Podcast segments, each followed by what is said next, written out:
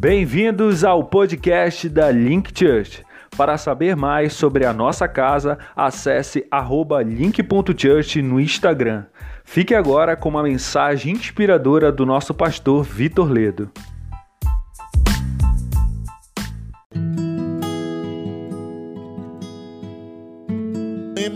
Porque hoje a palavra também não não está atrelada ao estudo de Efésios, tá bom? Mas é uma palavra bastante densa e profunda. Eu queria que você fechasse seus olhos e você agora orasse junto comigo, pedindo graça do Espírito Santo, graça do Senhor, para que Ele venha revelar. Eu vou lançar a semente, eu vou lançar aqui a palavra e eu espero que o Senhor traga revelação no seu coração. Espírito Santo, muito obrigado por cada irmão cada televisor, cada celular, cada tablet que está ligado agora. Papai, eu oro por uma revelação do teu Espírito sobre cada pessoa, sobre cada vida. Papai, eu oro que o Senhor venha trazer entendimento da palavra, que as palavras que vão ser lançadas se tornem vida para nós. Senhor, eu oro que o teu Espírito venha nos confrontar, venha abrir os nossos olhos, venha nos ensinar e venha fazer com que nós entendamos tudo que o Senhor tem para nós. Nessa noite eu oro que os corações sejam quebrantados, que as mentes sejam conectadas e que toda voz do diabo, toda mentira, toda voz de acusação sejam lançadas fora agora, em nome de Jesus. Diga amém e repita comigo assim: Senhor Jesus, eu abro meu coração para receber a tua palavra Portanto, fala comigo, em nome de Jesus. Amém. Abra sua Bíblia no livro de Lucas, no capítulo 17, versículo 1. Você pode abrir a sua Bíblia em Lucas 17, 1, mas também vai ter aí na tela, para quem está no YouTube, para você que está nos assistindo no Instagram, eu te aconselho a você migrar para a plataforma do YouTube, que você vai ter uma experiência melhor onde você vai ter os textos na tela, tudo mais, mas se você não, não puder agora, não tiver com vontade, também você pode colar aí, que nós vamos ler para você a palavra. Lucas no capítulo 17, versículo 1 diz assim para nós hoje, essa é a palavra central desse estudo, e a palavra é: é inevitável que venham escândalos. Para aí, nós vamos ler somente aqui o início do versículo 1, ou seja, o versículo 1a. Tá bom? Quando você vê capítulo 17, versículo 1a, é que foi somente uma parte do versículo 1. E é isso que eu quero realmente enfatizar hoje aqui. Jesus, em determinado momento aqui, ele fala: é inevitável que venham escândalos. Hoje eu queria falar sobre uma palavra que fala sobre o tema dessa mensagem de hoje é a ofensa inevitável. Ofensa inevitável.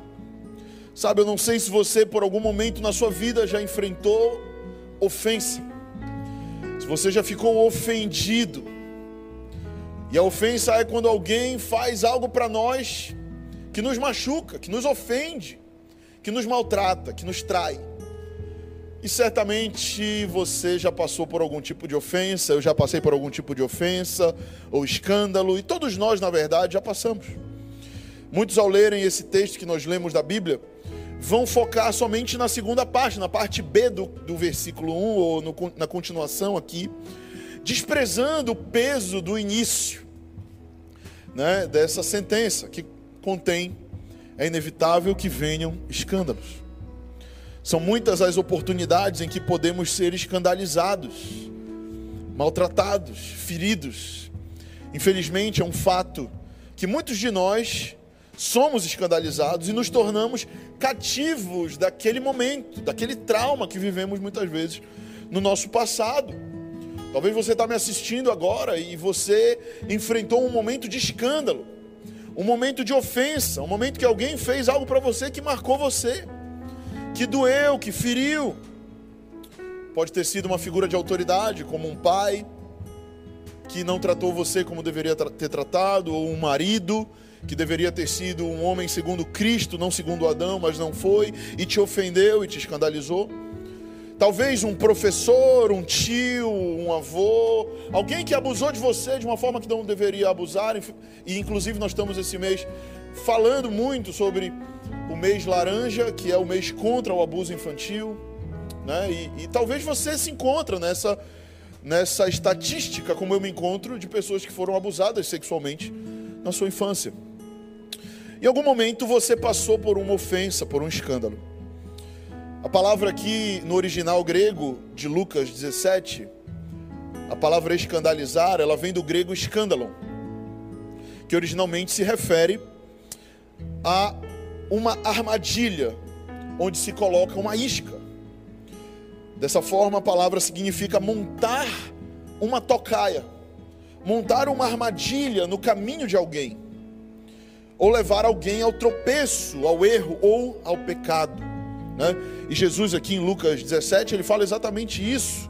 Ele vai dizer: é inevitável que venham escândalos, ai daquele que causar escândalo, ai daquele que causar ofensa para um dos meus pequeninos, né? Ai daquele, mas o fato é que a ofensa muitas vezes é inevitável.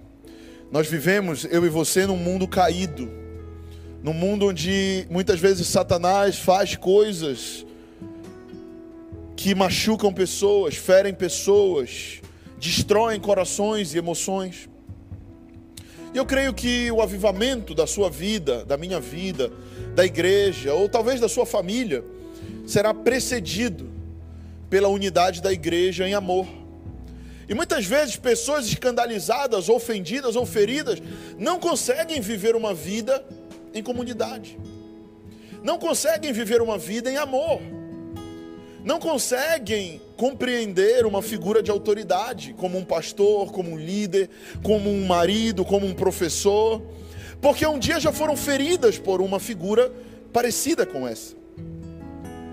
E muitas vezes não conseguem lidar, e não conseguem se relacionar, e não conseguem ter uma vida em igreja, em comunidade ou em família. E muitas vezes o final dessas pessoas são caminharem sozinhas no deserto da solidão, porque não conseguem sobreviver a lidar com crises e traumas do passado. O verdadeiro amor, a Bíblia diz que ele lança fora todo o medo. O verdadeiro amor, ele lança fora todo o medo de viver novamente uma crise do passado. O amor e o cuidado de Deus, eles são o contraponto à incredulidade. E a incredulidade nos impede de acreditar que Jesus pode curar as nossas feridas. Tá bom? No livro que eu li há uns anos atrás, John Bever, que é um grande escritor americano, ele escreve sobre isso nesse livro. E ele diz que no final do século XX, o conhecimento aumentou assustadoramente em função da internet, em função dos meios de comunicação. Mas, mesmo com esse aumento, passamos por mais divisões no meio cristão. Mesmo tendo mais conhecimento, não deveríamos viver divisões, mas acontecem ainda divisões no meio cristão, entre líderes, entre congregações, divórcios, entre famílias, filhos que querem sair da casa dos pais, né, e pais que não querem mais continuar um casamento. E a razão de não conseguirmos conviver muitas vezes é exatamente a ofensa. A ofensa ela é violenta e ela vem com a falta de amor genuíno. Ela vem com um vazio no nosso coração. 1 Coríntios, lá no capítulo 8, no versículo 1, e eu creio que vai entrar na tela para você esse, esse versículo, diz assim: O saber ensoberbece, mas o amor edifica. O saber ensoberbece, mas o amor edifica. Muitas vezes conhecemos a Bíblia de capa a capa, do início ao fim, temos conhecimento teológico, conhecimento cristão, mas não temos amor. Muitas vezes participamos de seminários sobre família, participamos de ensinos sobre como criar filhos, fazemos cursos online, fazemos todos os tipos de aprendizado, mas falta o amor. E se falta o amor, o que resta é a soberba. A soberba do conhecimento humano, de achar que eu sei tudo e que eu não preciso do meu colega, ou que eu tenho medo de ser vulnerável com o meu colega, porque tenho medo de ser ferido novamente. A verdade é que precisamos aprender a amar mais e criticar menos. Aprender a entender que o amor é o que vai aniquilar a competição, a comparação, a crítica. Quando somos feridos, somos rápidos em nos comparar. Quando somos feridos em nossas almas, somos rápidos em criticar. E quando criticamos o outro, nos sentimos bem conosco mesmo. E nos sentimos bem, achamos que pelo fato de estar criticando, vou me tornar uma pessoa melhor. Não vai. A verdade é que isso só expõe as suas feridas. Quando reconhecemos o amor de Deus, a sua paternidade, a sua misericórdia, o seu perdão, conseguimos de fato viver em humildade, de coração e de nos submetermos a homens, a Deus e a homens. Uma pessoa que não consegue se submeter a homens, certamente é ofendida em seu coração. Você quer provar o coração de uma pessoa se ela já está curada? Veja se ela se submete a homens. Existem muitos que dizem, eu só me submeto a Deus. Coitado, coitado, coitada. Ainda são tão feridos, tão machucados por homens que não conseguem se submeter a homens. Ela já foi muitas vezes escandalizada e ferida e por isso não consegue confiar, não consegue se entregar. Eu não estou falando essa palavra hoje para acusar você, nem longe de mim querer botar um peso na sua costa sobre isso, mas eu estou falando sobre esse assunto hoje para trazer luz para o seu coração, para que escamas caiam, porque as escamas do Senhor elas caem quando a verdade do Senhor entra nos nossos corações. Não se trata muitas vezes de algo pessoal, mas se trata de algo espiritual. Muitos de nós somos pegos na armadilha, na isca do engano de Satanás e passamos até mesmo a acreditar que andar em ofensa é normal. Achamos que não se submeter a pessoas é normal. Achamos que não saber lidar ou não saber conviver e não saber continuar um casamento é normal e não é. Deus não criou você para andar só. Em determinado momento, Jesus olhou e disse: Não é bom que o homem esteja só. Deixará sua casa, seu pai, sua mãe e se unirá à sua esposa, e os dois serão uma só carne. Uma só carne. Então, Deus não criou você para andar sozinho. Deus não criou você para estar solto no deserto, em solidão. Não. Deus criou você para andar em comunhão, em comunidade, para você ser livre, curado. Eu quero te dar uma palavra de ânimo. Foi para a liberdade que Cristo nos libertou. Ele morreu e ele derramou o seu sangue para você poder ser livre, liberto. Porém, Satanás, que é o nosso inimigo, muitas vezes ele não quer que nós enxerguemos a ofensa que há no nosso coração. E eu estou pregando essa palavra para vocês de uma pessoa que era muito ofendida, uma pessoa que não conseguia assistir uma pregação sem julgar a pregação. Uma pessoa que não conseguia deixar que o Senhor falasse de fato ao meu espírito, porque muitas vezes estava ali criticando, estava ali avaliando, estava ali procurando erros, estava ali olhando para o homem e não para o Senhor. Porque no fundo, no fundo, eu era ofendido, eu era ferido. Como é que Satanás atua? E eu queria falar para você, se você quiser anotar isso, anote. Satanás ele atua em lugares ocultos, em trevas. Ao contrário do que muitas pessoas pensam, o inimigo ele age de forma sutil. Uma das características das suas armadilhas é que elas sempre são bem escondidas, como uma isca, como uma armadilha que você prepara para capturar um coelho na selva, você não vai deixar ela facilmente ser vista ou a ratoeira que você bota o queijinho para que o, o ratinho naqueles desenhos animados que a gente assistia antigamente do Tom e Jerry, geralmente tinha lá a armadilha, né? E tinha lá o queijinho, aquele queijinho todo furado que dá vontade de comer, só de olhar, e tava lá e isca, para quê? Para que o gatinho, o ratinho fosse lá e pegasse. e comesse, sem perceber que aquilo era uma armadilha. A ofensa é exatamente isso. É Satanás preparando uma cama, preparando uma armadilha para que nós não enxerguemos essa armadilha. E quantos de nós estamos caindo nessas armadilhas de Satanás e estamos tendo os nossos casamentos destruídos? estamos tendo as nossas relações com o nosso pastor, com o nosso líder, com os nossos irmãos na igreja ou fora da igreja sendo destruídas porque estamos sendo enganados enganados pelas ofensas. Então, como é que Satanás atua? Ele atua assim, escondido, procurando estratégias para caçar e prender os nossos corações. Quais são as iscas que Satanás usa? Eu queria falar nessa noite com você. Algumas iscas para que você compreenda como acontece. E a primeira é feridas ocultas, anote aí. Quais são as iscas que Satanás usa? Quais são as ofensas que muitas vezes acontecem conosco para que nós não tenhamos plenitude de vida? E a primeira são feridas ocultas.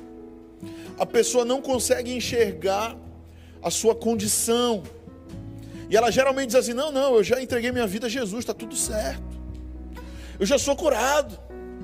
Sabe, não, eu já, eu já, já tá tudo bem. Né? E quantas vezes eu falei isso também? Achando que eu já estava totalmente curado das minhas emoções, na minha alma, e eu não estava. Pessoas ofendidas ou escandalizadas produzem muitas vezes frutos como rejeição e rebelião. A consequência disso são sentimentos como dor, raiva, ciúmes, ressentimento. A palavra ressentimento é um sentimento que é como um looping, né? Ele fica voltando e o sentimento volta. E acontece alguma coisa, o sentimento volta. Acontece um gatilho, o sentimento volta e o sentimento volta. Esses são os ressentimentos. A amargura, o ódio e a inveja. Pessoas que estão ofendidas, elas geralmente caminham nesses sentimentos: dor, raiva, ciúmes, amargura, ódio e inveja. Muito frequentemente, aqueles que são escandalizados não percebem que caíram na isca lançada em seus corações. E essas iscas afetam suas vidas, suas emoções e também os seus destinos. Eles não estão cientes da sua condição, por se concentrarem no mal que lhes foi feito no passado. A segunda isca é a reação errada. Né? Então a primeira isca são feridas ocultas que nós não enxergamos. E, eu, e no final nós vamos orar e eu creio que o Espírito Santo ele vai trazer luz e na verdade ele já está trazendo luz para algumas pessoas. Mas no final nós vamos orar sobre isso, para que haja revelação. E a segunda isca é a reação errada. Percebemos nossos sentimentos pelas nossas reações e não pelas nossas ações. Um dia desse, eu estava no meio da pandemia, e eu achava que estava tudo bem, que eu estava encarando bem a pandemia, o lockdown, tudo mais. Até que aconteceu uma situação e eu dei uma explodida. E com a minha reação, eu percebi que eu não estava bem emocionalmente. Eu achava que eu estava bem. As minhas ações, elas estavam totalmente normal, mas o que mostra o meu interior não são as minhas ações, são as minhas reações. Sabe aquele momento que acontece um gatilho e você explode, pá! Explode em ciúme, explode em raiva, explode, é, é, sabe, no trânsito até mesmo, explode com a esposa, explode com os filhos. Muitas vezes as reações elas vão ser uma demonstração do que está dentro de nós. E muitas vezes as nossas reações elas são erradas. Nossa reação a uma ofensa determina muitas vezes o nosso futuro. Entenda algo, durante toda a sua vida, você passará por inúmeras ofensas, como eu disse. É inevitável, Jesus disse, é inevitável nós passarmos por escândalos. Porém, você vai decidir hoje como você vai reagir a esses escândalos. E muitos de nós temos reagido de uma forma ruim, de uma forma errada. E o que é mais interessante é que quanto mais estreita é a relação, maior será a ofensa. E eu queria que você abrisse sua Bíblia em Salmos 55, versículos 12 ao 14, nós vamos ler. Salmos 55. Abra lá. E nós vamos ver que quanto mais estreita é a relação, maior é a ofensa. Salmos 55, 12 diz assim: Com efeito, não é inimigo que me afronta, se fosse, eu o suportaria.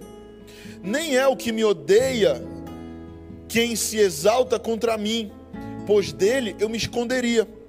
Mas és tu, homem meu igual meu companheiro e meu íntimo amigo. Juntos andávamos, juntos nos entretínhamos e íamos com multidão à casa de Deus. Né? Então, quem são as pessoas que de fato nos ofendem? São aquelas que muitas vezes se sentam ao nosso lado, cantam conosco, né? louvam o Senhor conosco, ou talvez aqueles que pregam para nós, que nos ensinam, que nos discipulam, e Satanás muitas vezes lança as iscas de ofensa com aquelas pessoas que nós mais amamos. E nós brigamos e nós lançamos palavras de morte muitas vezes, palavras de desânimo, palavras que ferem mais do que tapas ou socos na cara, porque na, na verdade, na verdade, estamos ofendidos com aqueles mais próximos a nós são os que passamos férias juntos, são aqueles que participam de reuniões ou que dividimos o escritório com eles, o trabalho com eles. Talvez sejam até mais próximos que esses. Talvez são aqueles que você cresceu junto, aquele seu melhor amigo, aquela sua melhor amiga, sabe aquela melhor amiga que você tinha e certo dia ela falou alguma coisa que te ofendeu e ela se tornou uma arca inimiga sua. Pois é, tudo isso é fruto de ofensa. Confiamos neles e por isso, muitas vezes também dormimos com eles, e aqui eu estou falando de casamento. Os maiores sentimentos de ódio estão entre aqueles que um dia foram ou são mais próximos de nós. E muitas vezes achamos que o oposto do amor é o ódio, mas o oposto do amor não é o ódio, e sim a indiferença. A indiferença. Logo que há um problema de ofensa com alguém, primeiramente o primeiro sentimento que vem é de ódio mas depois vem um sentimento de indiferença. Aquele sentimento de eu não quero mais saber do fulano ou da Beltrana. Para mim, morreu. Quem já viu isso? Quem já falou isso? Né? Basta você pensar nas relações entre irmãos de sangue, marido e mulher, filhos que saíram de casa, mudaram de cidade, não voltaram nunca mais, não deram uma ligação para os seus pais, mal se falam hoje em dia. Porque muitas vezes essa é a, a isca que Satanás lança para que nós tenhamos mágoa nos nossos corações e nos tornarmos aprisionados, prisioneiros desses sentimentos. E eu sinto no meu espírito que o Senhor está falando com alguns aqui. E talvez você esteja caindo sua ficha. Você está pensando, nossa, realmente tem uma pessoa, tem alguém que lá atrás me feriu, que aconteceu isso e aquilo. Eu vou já te falar qual é a chave para você se libertar desses sentimentos. A verdade é que somente aqueles com quem você se importa é que de fato são capazes de te machucar. Quanto maior é a sua expectativa na outra pessoa, mais ferido você se você ficará em relação a elas. Em relação a elas, né? A outra isca também que eu queria compartilhar com você é a falta de percepção da realidade. Lá em 2 Timóteo 2, 24 ao 26, você pode abrir a sua Bíblia aí, em 2 Timóteo 2, do 24 ao 26, que vai também estar na tela aí para você que está nos assistindo pelo YouTube. 2 Timóteo 2, 24 ao 26 vai dizer assim: Ora, é necessário que o servo do Senhor não viva em contenda ou não viva a contender, ou seja, em, em briga, em discórdia. O servo do Senhor não deve viver assim. E sim deve ser o que? Brando para com todos, apto para instruir, paciente, disciplinando com mansidão. Ou seja, ele coloca a disciplina, mas com amor e mansidão. Os que se opõem contra ele na expectativa de que Deus lhes conceda não só o arrependimento para conhecerem plenamente a verdade, mas também o retorno à sensatez, livrando-se eles dos laços do diabo, tendo sido feitos cativos por ele para cumprirem a sua vontade. Então, os laços do diabo muitas vezes são esses. Ele lança os laços em pessoas, gerando o que? Insensatez, gerando discórdias, brigas. Mas o servo do Senhor não deve andar em discórdia, não deve andar em ofensa, não deve andar em briga. Deve sim disciplinar com mansidão, com amor, ser paciente, na expectativa que Deus vai tocar o coração do abençoado, da abençoada. Né? Aqueles que foram escandalizados podem ser pessoas que foram injustiçadas, ou pessoas que acreditam que foram injustiçadas, né? Porque mesmo que elas não tenham realmente sido injustiçadas, uma vez que elas foram ofendidas, elas vão acreditar com todo o seu coração que foram, mesmo que na verdade não tenham sido. Geralmente esse grupo colecionou informações distorcidas em suas mentes e nos seus corações. E como ele está cativo a esses sentimentos, ele acredita piamente que o outro o ofendeu, e muitas vezes o outro não fez nada contra ele. Mas ele, por ter sido ofendido no passado, continua se ofendendo vez após vez, acreditando em mentiras lançadas no seu coração e lançadas na sua mente.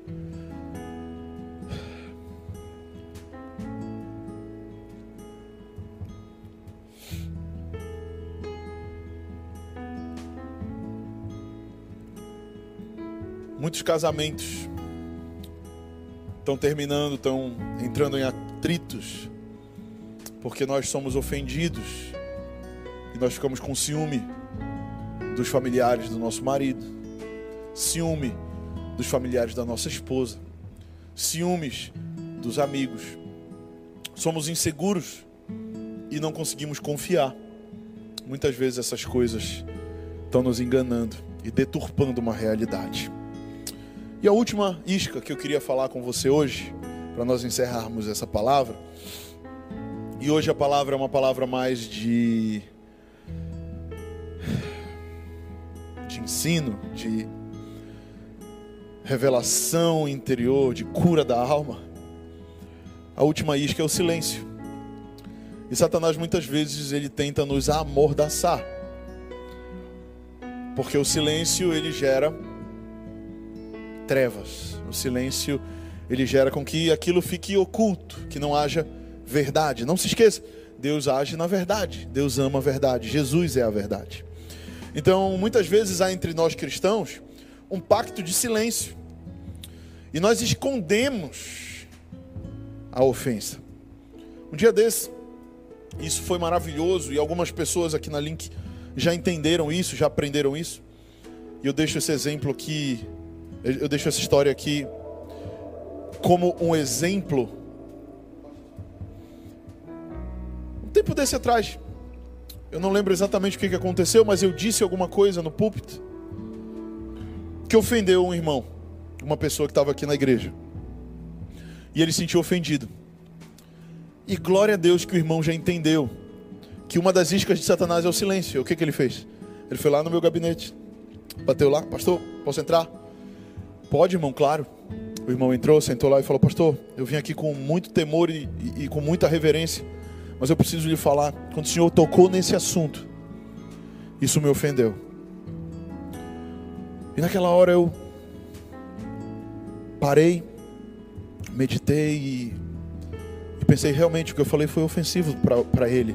Não foi a minha intenção ofender ninguém, mas a, talvez ele se sentiu ofendido. Talvez não, ele se sentiu. E aí eu falei para ele, cara, obrigado. Obrigado porque você está trazendo verdade. E eu quero te pedir perdão. E eu pedi perdão para ele. E eu falei para ele, olha, não foi minha intenção de forma nenhuma te ofender com o que eu falei, com o que eu fiz. E se você quer destruir as estratégias de Satanás, traga a verdade. Se você quer destruir a ofensa no seu coração, na sua alma, traga verdade, porque o silêncio é a última isca e para mim ela é mortal.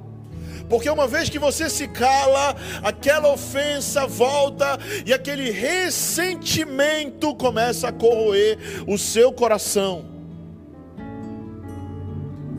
E você começa a criar raiz de amargura. Raízes de amargura no seu coração em relação a outra pessoa, ao seu marido, ao seu pastor, ao seu líder, ao seu patrão, seja quem for a figura de autoridade que o diabo vai sempre tentar, porque deixa eu falar, a maior obra de Satanás que ele quer causar é divisão, desunião, ele quer destruir relacionamentos familiares, de amizades que eram para ser amizades para toda uma vida, ele quer destruir essas amizades. Ele quer destruir casamentos, ele quer destruir igrejas, e para fazer isso, ele vai com o silêncio, com o engano, com a mentira, criando raízes de amargura. E a Bíblia diz que as raízes de amargura criam tetos de bronze nas nossas vidas. Tem pessoas que estão tentando orar e não conseguem orar. Tem pessoas que estão tentando falar com o Senhor, mas há um teto de bronze onde a sua oração bate e volta. Sabe por quê? Porque você está cheio de ressentimento. Porque o seu coração está tomado.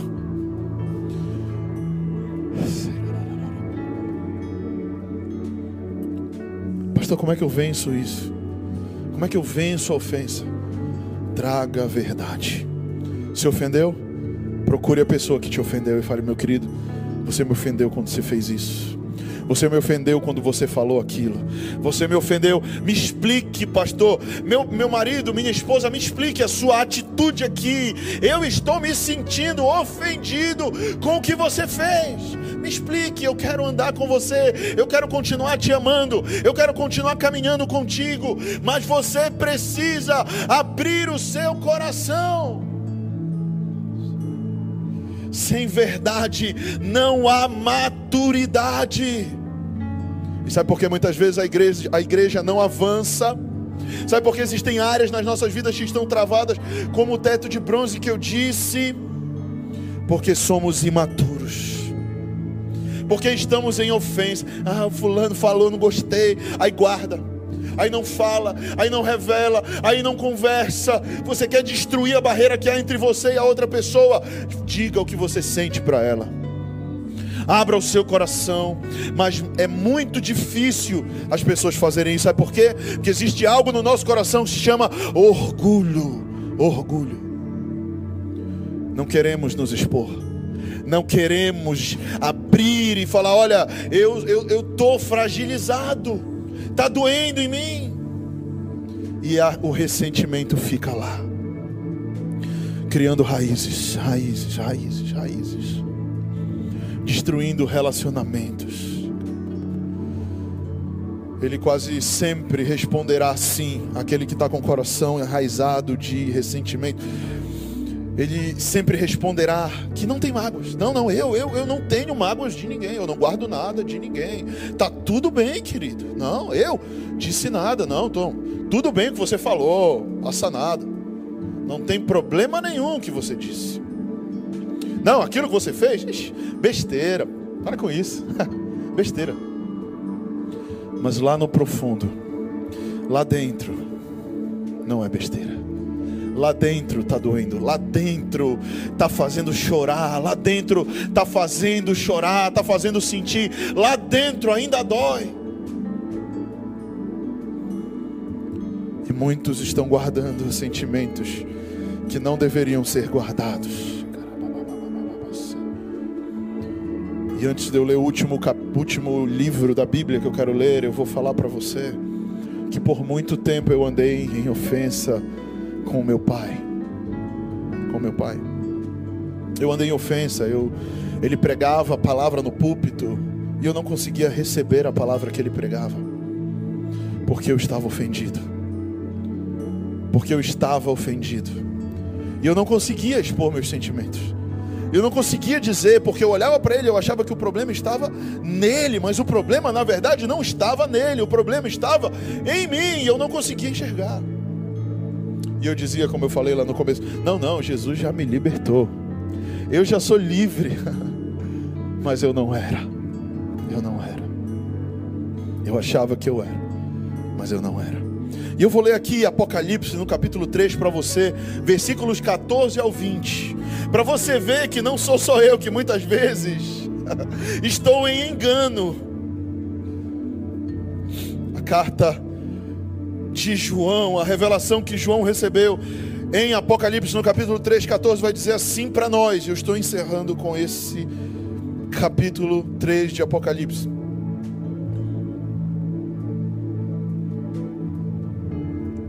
Ao anjo da igreja em Laodiceia, escreve: Estas coisas diz o Amém, a testemunha fiel e verdadeira, o princípio da criação de Deus. Olha só o que ele diz: Conheço as tuas obras, que não és nem frio e nem quente. Quem dera fosses frio ou quente. Assim porque és morno, e nem és quente nem frio, estou a ponto de vomitar-te da minha boca Pois dizes: Estou rico e abastado, e não preciso de coisa alguma. E nem sabes que tu és infeliz, sim, miserável, pobre, cego e nu. Aconselho-te que de mim compres ouro refinado. Isso é Deus falando, é Jesus falando. O meu conselho para você que acha que está rico e abastado e que não precisa de coisa nenhuma, mas que na verdade está infeliz, mas que na verdade está miserável, pobre, cego e nu, que era o meu, a minha condição. Presta atenção, eu estou pregando essa palavra aqui para mim, talvez ela caiba para você, mas eu me recordo de como eu estava. Essa era a minha condição. E olha o que o Senhor me aconselhou. Aconselho-te e aconselho a você também. Que de mim, de quem? Do Senhor, compres ouro refinado pelo fogo, para te enriqueceres, vestiduras brancas para te vestires, a fim de que não seja manifesta a tua vergonha e a tua nudez, e também colírio para ungires os teus olhos, a fim de que você possa ver eu repreendo e disciplino todos os quantos amo. Se pois zeloso e arrependa-se. Eis que estou à porta e bato. Se alguém ouvir a minha voz, eu entrarei e cearei com ele e ele comigo. Comigo. Ele nos diz: compre ouro refinado pelo fogo. O que é esse ouro? Esse ouro é a glória da presença de Deus, que vence as tribulações, que vence o fogo. Sabe quando seu casamento ele é aprovado? Quando vem as tribulações. Sabe quando os relacionamentos são provados de amizade? Quando vem as tribulações. Sabe quando uma igreja é provada? Não é quando ela está crescendo e está tudo dando certo, é quando vem as tribulações. Sabe quando as famílias são provadas? É quando vem as tribulações. E ele está dizendo: compre ouro refinado pelo fogo. Porque o ouro do Senhor, o ouro aponta para a glória de Deus, ele vence as tribulações. E ele diz: compre vestes brancas. E as vestes brancas apontam para o sangue de Jesus. Porque o sangue de Jesus nos cobre do nosso pecado. O sangue de Jesus nos cobre e nos dá uma nova vestidura, cobrindo a nossa nudez. E a nudez aponta para a vergonha, que aponta para o pecado. Né? Em último lugar, ele diz: e compre para vocês colírio para os seus olhos. Eu não sei se você sabe disso, mas ali em Laodiceia, que era uma cidade e havia uma igreja cristã ali, e essa carta foi escrita para aquele tempo. Naquela cidade era produzido e comercializado um colírio muito famoso na época, que era extraído do pó da pedra frígia. Pedra, sei lá que pedra é essa, frígia. Mas era extraído dessa pedra o pó que fazia esse colírio. Porém, o colírio que eles estavam precisando não era natural, era um colírio espiritual. Muitos de nós estamos procurando naturalmente respostas, sabe, naturalmente respostas que somente a revelação do Espírito pode trazer para nós. E o colírio espiritual do Senhor, ele é a revelação de Deus e da Sua verdade na minha vida e na tua vida. E eu queria encerrar nessa noite orando por você e te dizendo que eu creio que o Senhor ele quer nos libertar. Tirar todos os sentimentos de ofensa. E eu me lembro agora dos últimos momentos de Jesus na terra, quando ele é levado como um cordeiro mudo, calado ao matadouro. Quando ele é traído pelos que ele mais amava, pelos mais próximos. Talvez uns digam, ah, Jesus foi calado ali porque eram os romanos, né? Os inimigos de Salmos dizem que é fácil. Mas ele não foi só morto pelos seus inimigos, ele também foi traído pelos seus amigos. Ele foi beijado por Judas. E a traição foi selada por um beijo de um amigo que disse inclusive um amigo, que disse inclusive amigo e o beijou. Pedro, seu discípulo, que seria ali depois o apóstolo dos judeus, levantado para edificar a igreja, cara. Pedro, Pedro, aquele cara próximo de Jesus, aquele cara que sempre estava falando quando Jesus estava dizendo as coisas. Logo, Pedro, o cara que mais aparece, eu acho, dos evangelhos, o discípulo mais famoso dos evangelhos. Pedro o nega três vezes. E existe uma passagem na Bíblia que diz que Jesus fitou, olhou Pedro, e quando Pedro olhou o olhar de Jesus, caiu a ficha de Pedro. Eu fico imaginando o poder daquele olhar. Eu acho que quando Pedro mirou os olhos de Cristo, o colírio espiritual veio. E eu quero te dizer que nessa noite há um colírio liberado para você, para que você possa ser livre da ofensa, para que você possa ser livre dos ressentimentos, livre das dores. E eu vou te dar a chave que eu disse que eu ia dar para você.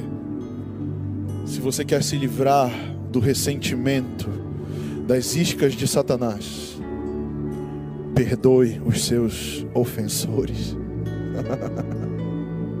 Perdoe aqueles que te maltrataram, que te feriram. Perdoe aqueles que feriram o teu coração, que te abusaram. Que abusaram não só sexualmente, mas que abusaram da sua autoridade. Eles também são frutos do meio que eles foram tratados e talvez eles também eram feridos e por isso feriram. Pessoas feridas ferem, pessoas curadas curam, mas para que você possa não ser mais um agente de, de feridas nesse mundo, mas um agente de cura, você precisa nessa noite pedir colírio para os teus olhos. Perdoe os seus ofensores. Jesus, quando estava na cruz, disse: Senhor, perdoa-lhes, porque eles não sabem o que eles estão fazendo. Estevão, quando é apedrejado em Atos, já vai imitar o seu mestre, dizer Senhor, e ele olha para o céu, e ele tem uma visão do céu, e ele diz: Senhor, perdoa-lhes, que eles não sabem o que estão fazendo. Quem? Os seus assassinos, os seus ofensores, que estão apedrejando. Estevão diz: Perdoa-lhes, perdoa-lhes, perdoa-lhes. Sabe o dia que eu fui livre da ofensa com o meu pai? O dia que eu perdoei o meu pai. Sabe o dia que eu, que eu me libertei do abuso sexual que eu tive na minha infância? O dia que eu perdoei o meu abusador. Se você quer se libertar desses sentimentos, você precisa nessa noite receber o amor de Jesus no seu coração. Porque somente esse amor, esse amor é capaz de transformar o seu coração e o meu. Vamos orar, feche seus olhos. Coloque as suas mãos assim, fique de pé. Aí na sua casa, onde quer que você esteja, fique de pé e eu quero orar com você e encerrar.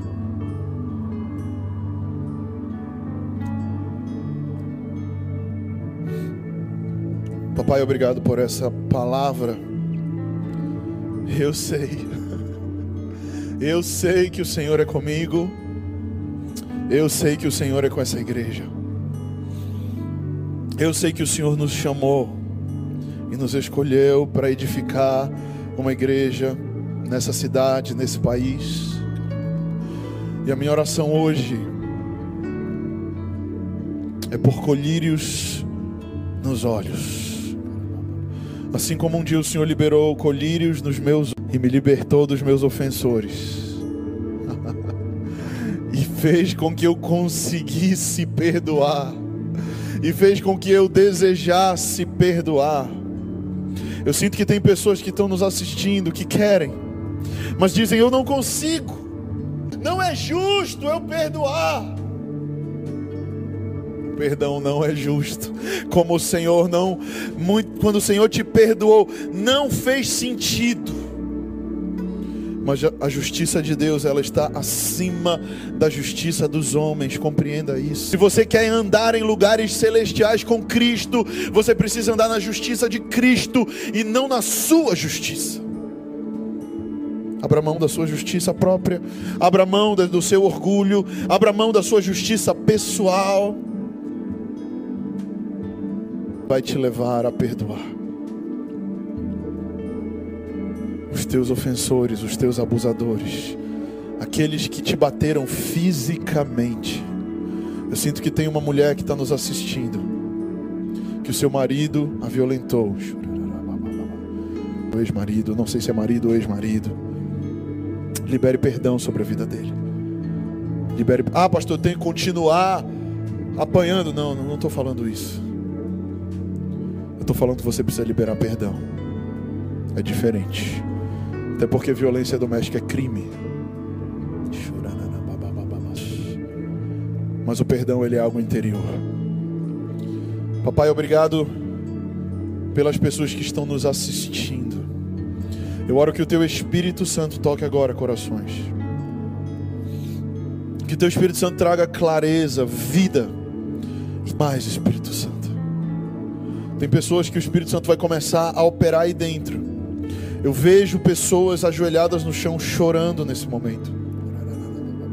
Eu tenho uma visão e eu vejo pessoas chorando porque dói, porque está doendo. E eu quero te dizer: deixa o Espírito Santo tratar, ele está arrancando feridas.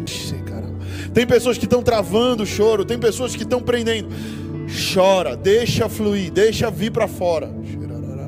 Pare de reprimir os seus sentimentos. Então, pessoas que estão me assistindo que não gostam de tratar desse assunto, que na verdade nem ficaram perambulando pela sala e ficaram irrequietas quando eu comecei a falar. Mas eu quero te falar nessa noite que o Espírito Santo quer te libertar. Então, abre o teu coração, chega de prisão emocional. Existem pessoas que estão presas, aprisionadas. Eu vejo pessoas envolvidas por uma raiz de amargura tão forte que ela não consegue falar sobre isso. Mais Espírito Santo, mais Espírito Santo, mais Espírito Santo. No nome de Jesus, no nome de Jesus,